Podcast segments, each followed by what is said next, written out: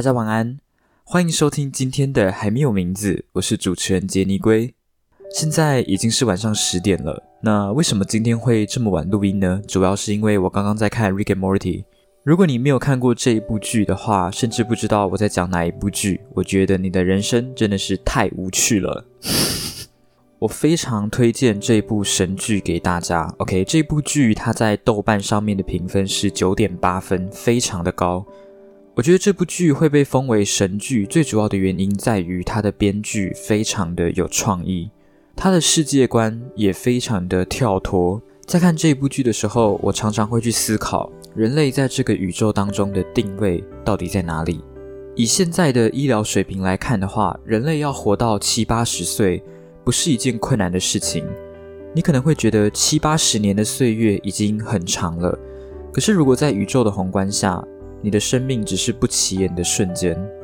人类的世界观也总是被局限在这个地球里面，因为我们能看到的最多就是这颗星球，我们很难去看到更远的东西。在这部剧里面的设定，瑞克他是全宇宙最聪明的人，他有办法依靠自己的智慧穿行宇宙。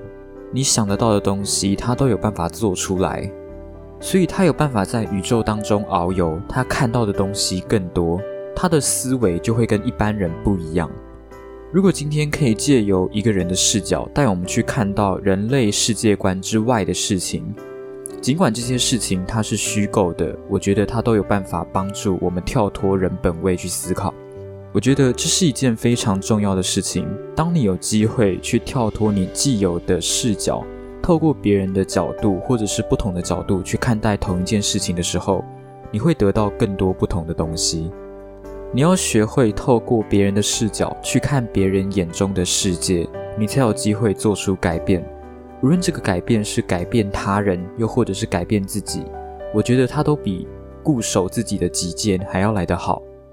我个人觉得，瑞克他之所以会这么强大，最主要的原因不在于他的智慧，而在于他的心态。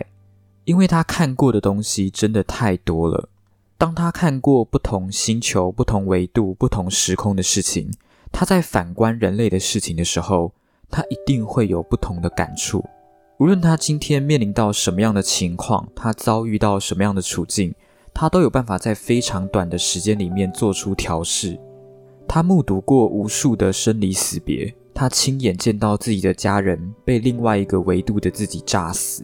当他耳后在面对这些情况的时候，他就有办法在很短的时间里面做出心境上的调整，不会让这些事件去影响到自己做出正确的选择。所以，他本身是一个非常非常理性的人。可是，尽管是这么理性的人，他还是会有感性的一面。而他最感性的一面就是家人。我觉得这件事情也可以被套用在我们的生活当中。当你今天无论是面对什么样的处境，你都不会觉得他对自己的心造成负担的时候，那我觉得你在一定程度上就变成了一个无敌的人。无论你今天是面临自己所爱之人的死亡，还是面对自己的生命。无论你今天是断手断脚，无论你今天遭遇到多少的折磨跟疼痛，无论有多少的功名利禄，还有物质与精神上的享受，你都可以把它看成一坨屁的话，那我觉得你真的是一个非常强大的人，因为这个世界上基本上已经不存在任何的东西有办法让你去动摇对自己的选择。但是我觉得很多的事情，它都是一把双面刃。你今天的心态这么强大，它当然也会有它的缺点，也就是孤独。我觉得强大的同时，你也必须要去承受孤独的感觉。所以，尽管瑞克他再怎么强大，他还是需要自己的家人，为的就是不让这种孤独从自己的内心去瓦解自己。除此之外，我还觉得他有一点非常的厉害，在于他有办法一眼就道出一件事情的本质是什么。不知道大家有没有看过电影《教父》？如果没有看过的话，我也非常推荐你们去看这一部电影。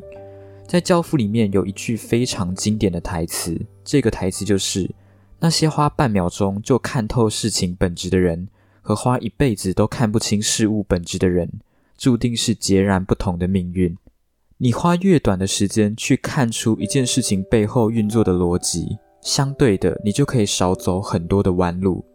总而言之，我非常推荐《Rick and Morty》这部剧给大家。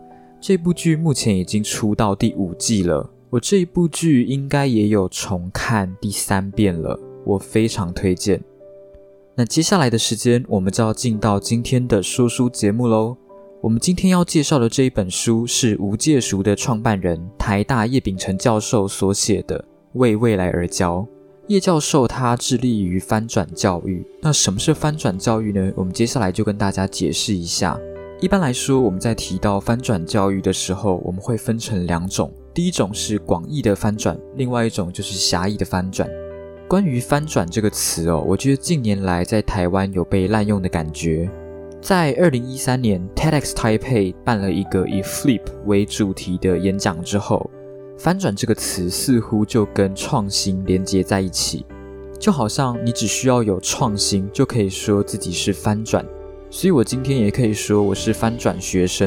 但事实上，在翻转教育里面，这个翻转它是有一个严谨的定义的。狭义的翻转，它所指的就是翻转教室这个概念是来自于国外哦，也就是透过 lecture at home, homework in class 的方式去操作，也就是透过让学生在家里看影片，来到学校跟老师还有同学们一起讨论，老师也有办法在第一时间去找出学生的问题在哪里。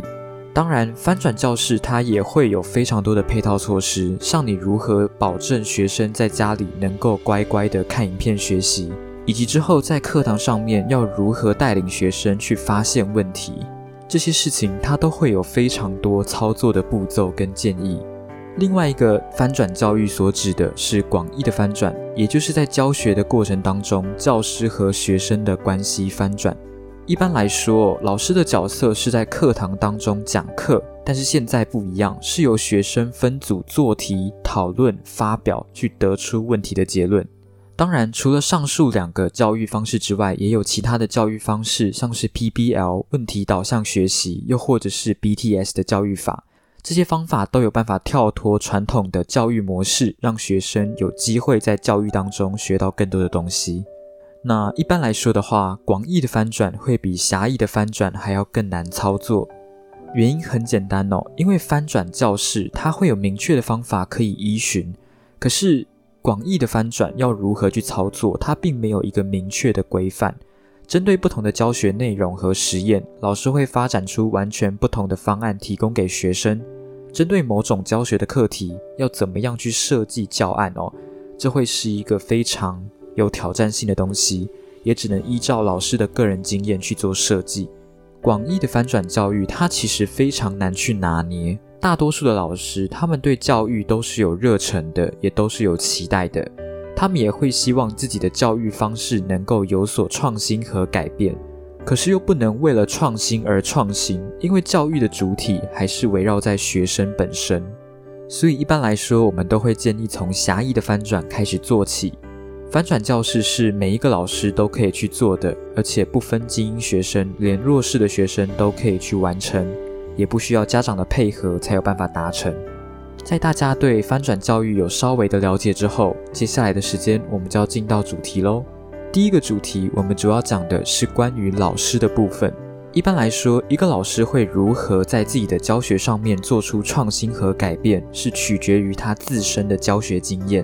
这就是为什么有时候教育部会做出一些很奇怪的政策，因为他们不是在教学现场的第一线，他们很难去了解现在目前的教学状况是什么样子。他们对于教学说不定还停留在自己学生时代的情况。你会发现，台湾在做教育改革的时候，基本上都是由主管机关由上而下的方式去做出改革。而他们又不太清楚目前的教学状况是什么样子，所以就会提出一些怪怪的政策。那这些怪怪的政策呢，就要由学生跟老师去接受。所以干你的教育部，想搞的是你们，还要吸收的是我们啊！搞出一坨大便的是你们，然后吃掉的是我们。这就是为什么叶教授会推广由下而上的方式去做出改变，因为自己的学生只有自己最清楚，学生的学习状况也只有老师最了解。而关于老师自己的部分，叶教授也希望每一位老师都能够去思考，为什么自己想要成为一位老师，是为了铁饭碗，还是希望能够提升别人的生命？如果是前者，那我觉得你的生活一定过得不快乐；但如果是后者，我相信你每天看到的都会是孩子的成长，你自然就会感到快乐。缘由不对，看得尽是苦；缘由对了，苦也就不苦了。另外一个很重要的点就在于，老师的成功与失败，它并没有一个绝对的标准，它只能由你自己去做评断。你当老师当的成不成功，这个问题的答案不在于学生，不在于家长，也不是校长、主任，也不是教育局和教育部的主管。真正能够去评断你这一辈子的工作是成功还是失败的，永远只有老师自己。你可以透过反问自己的方式去得到这个问题的答案。你可以问自己：我今天教出来的学生有没有我想要教出来的样子？如果有，那恭喜，代表你这个老师当得蛮成功的；如果没有，那也没有关系。相信你一定有办法找到问题，并且往自己想要的方向迈进。比较害怕的是，很多老师没有去走出自己的路。很多老师他们就是缺乏中心的价值跟理念，他们没有一个自己心中真正想要教出来的学生模样。所以他们没有办法去判断，今天自己当老师到底是成功还是失败，以至于最后他们只能透过一些有形的东西，又或者是能跟别人比较的分数跟成绩，来去判断自己到底是不是一个成功的老师。我就问你，即使你今天教书教了三十年，每年都能够带出全年级第一名，这就能够证明你的生命很有价值吗？你为什么要把自己的人生交给别人来论断？难道这些数字跟成绩就能够证明你对班上孩子的付出吗？所以，虽然我只是一位学生，但是我真的希望每一个老师都能够去走出自己想要走的路，不要被其他人绑住。接下来我们要讲的就是如何去成为一位无可取代的老师。在二零一二年的时候，MOOC Massive Online Open Course 也叫做模课。他们的出现对教育造成蛮大的改变。你可以在上面找到很多世界名校他们非常有名的课程。也因为这个原因哦，在短短两年的期间里面，学生的人数就涨到了一千多万。台湾有没有类似的教育平台？有。OK，相信大家多多少少都有听过军医教育平台，它就是一个非常典型的线上教育网站。那为什么这种线上的教育网站会对学校的教育造成冲击？最主要的原因就是因为很多的老师他会把自己的定位设定成一个讲述者，也就是每天上课讲课给学生听。在这种情况下，很多老师都会觉得说，我只需要教的比其他的同事好就可以了。在这里。叶秉成教授就做了一个非常有趣的比喻哦，就是你今天游泳的时候碰到鲨鱼没有关系，你只要游得比同事快，你就安全了。这样想一想，是不是突然觉得世界蛮美好的？可是你们要知道，这种情况在线上教育平台的出现，特别是 MOOC 出现之后，就会不一样。如果你今天只是把自己的角色设定成一个单纯的讲述者，你就要知道，你今天在跟一个世界名师对抗。你的课不再是赢过其他的同事就好，你还要讲赢史丹佛大学的教授。这个时候，你就要学会去思考一些问题。我个人觉得啦，我觉得线上教育平台它会成为一种趋势。那你身为一个老师，你要怎么做才不会被影片的名师淘汰掉？这个时候，我们就要去思考。哪些事情是影片里面的名师没有办法做到，而你有办法去做的？那就是沟通。在十五年的教育生涯当中，叶教授他领悟出来一句话：“For the student, by the student, of the student。”那这句话又有什么样的含义？我们接下来就跟大家解释。不知道大家有没有听过 BTS 教育法？这个 BTS 它其实就是 by the student 的缩写。之前有发生过一件很有趣的事情哦，就是有一个大学生，OK，这个大学生他不是台大的学生，可是他有找到叶教授，并且私讯教授说，他们老师的教法就是课本第一章由第一组教，课本第二章由第二组教，就这样以此类推。学生在学习的过程当中，当然会有问题啊，所以他们就去问老师，可是老师却要他们自己想办法，然后就说：“哎，这个是台大叶秉成教授的 BTS 教育法。”其实这个学生很困惑，他才会来问叶秉成教授。那其实这个地方就是老师对于 BTS 教育的误解。所谓的 BTS 教育法，它当然不是把问题全部丢给学生，然后老师不需要去处理，不是。BTS 教育法，它会等于了解、引导、观察跟学习。那主要有五大步骤。第一个步骤就是你一定要去了解自己学生的能力范围在哪里。第二点就是在允许的范围内让学生去乱搞。第三点就是在乱搞的过程当中适时的引导，但是切记不要直接告诉学生们该怎么做。第四点就是在乱搞之后，一定要有报告、反思、互评跟观摩，最后才会有老师来做结，并且视情况是否要延伸学习。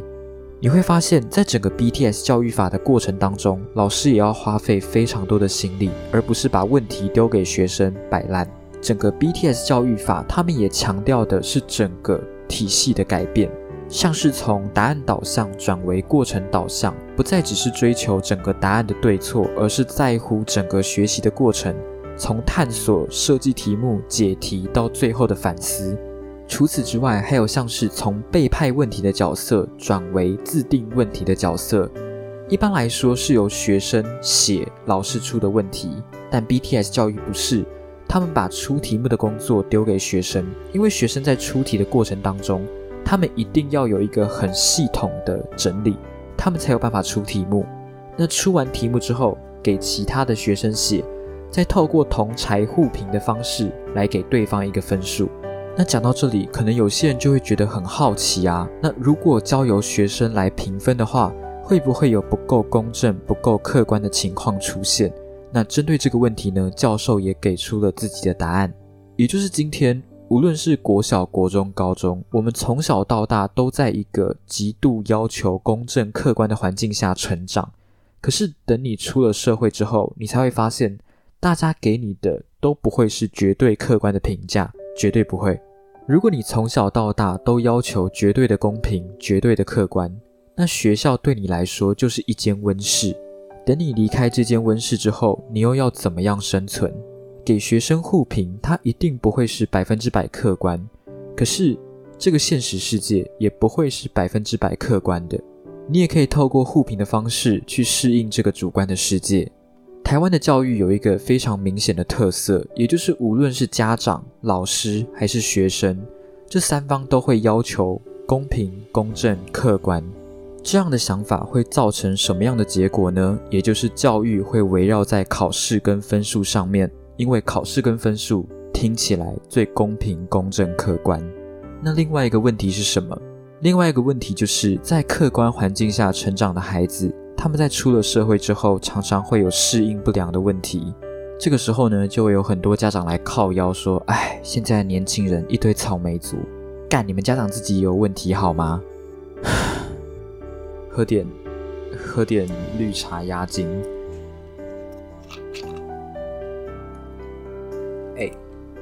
说实话，我觉得绿茶园的绿茶要买有糖的比较好喝。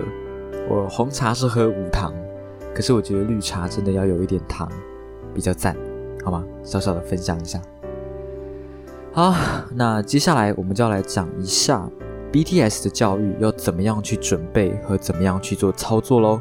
叶教授之所以会这么辛苦的去推 BTS 教育，最主要的原因是因为现在高度全球化。所以现在社会跟世界变动的速度真的太快了，这代表什么？这代表说资讯的更新速度也会非常的快。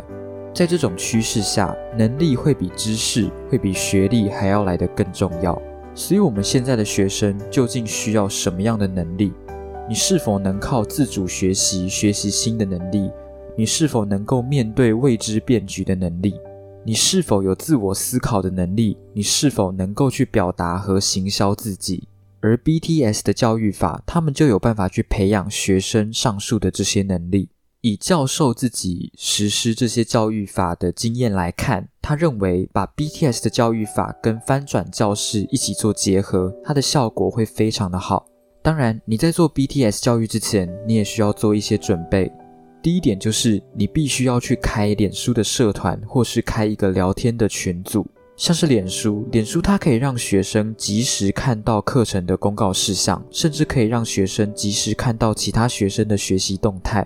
当你看到有些学生已经在做这些作业，或者是已经完成这些作业的时候，他就会提醒你，你也应该要有所动作了。可以透过这种方式去刺激学生。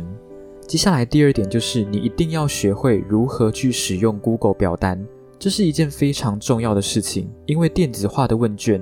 它可以方便学生去作答，也可以方便你之后做统整和计算。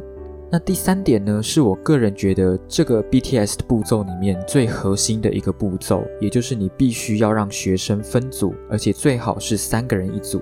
四个人一组的话会有点太多，主要是怕多人挑水没水喝的情况出现。两个人一组则是怕如果其中有一个人摆烂，另外一个人救不起来的情况出现。那整组就会一起烂掉。三个人，我也觉得人数刚刚好，差不多。而且如果其中一个人摆烂，还有另外两个人可以互相扶持，想办法把另外一个人拉起来。最后当然也要确保每一组的硬体设备跟网络都是 OK 的。具备上述的前置作业之后，我们就可以进到 BTS 的教育喽。在操作翻转教室时，最常遇到的一个问题就是。你要怎么样去解决学生回家不看影片学习的事情？那在这里提供几个方法给大家参考。第一个方法就是前两周先在课堂上看影片，这个动作主要是让学生去习惯从影片当中获取知识这件事情。在有了这个习惯之后，第三个礼拜和第四个礼拜就可以让学生在家里完成看影片学习的动作。老师这个时候也可以适当的提出诱因，就像是如果全班都有好好观看影片的话，老师就不出回家作业。但事实上哦，BTS 教育法它是不会有出作业的情况发生，因为我们刚刚就已经讲过，在 BTS 教育里面呢，作业会在课堂上面跟老师还有其他的同学一起完成。但一般来说，学生不会知道 BTS 教育法是什么，他们也不会知道这个游戏规则下不会有作业出现。你们就可以把它当做是一个诱因来做使用。